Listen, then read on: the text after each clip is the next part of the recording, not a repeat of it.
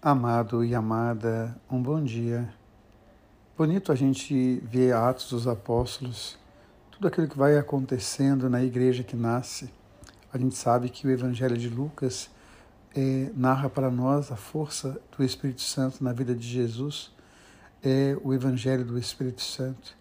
E Atos dos Apóstolos dá sequência ao Evangelho, mostrando a força do Espírito Santo na vida da comunidade daqueles homens e mulheres que, sem medo nenhum, proclamam Jesus Cristo por todos os cantos.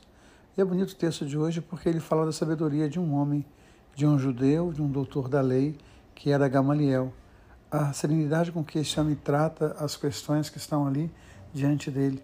Se esses homens são de Deus, não há nada que nós possamos fazer. Se eles não são de Deus, o próprio tempo vai se encarregar de destruir aquilo que eles fazem.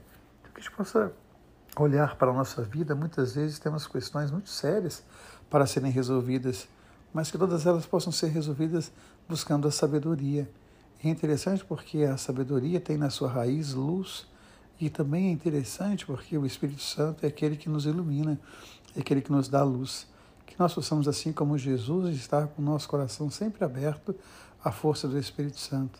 Que nós possamos, assim como os apóstolos, ter o coração sempre aberto à força do Espírito Santo e que em cada coisa de nossa vida a gente possa buscar sempre a sabedoria, a unção, a graça, a presença de Deus em nós. Hoje quero rezar, pedir orações para um amigo querido, né, pai de uma amiga muito querida, sua Luiz Leivas, vai passar por uma cirurgia, a filha está assim um pouco ansiosa, preocupada, evidentemente com o pai. Então eu coloco diante de Deus a vida desse nosso irmão querido, né, que Deus possa fazer sempre o melhor na vida de cada um de nós. E olhando para o Evangelho, hoje nós vemos Jesus que vai agir na força do amor. É interessante porque o que falta no mundo não é pão. Pão nós temos em abundância. Alimento nós temos em abundância. Nós temos tecnologias hoje que pouco espaço de terra é capaz de produzir tanta coisa.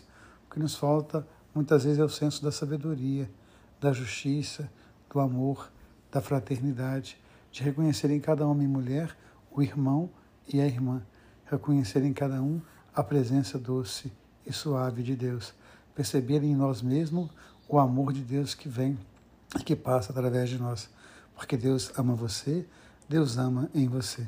Aproveite o feriado, busque a sabedoria, o dom de Deus. Um beijo no coração.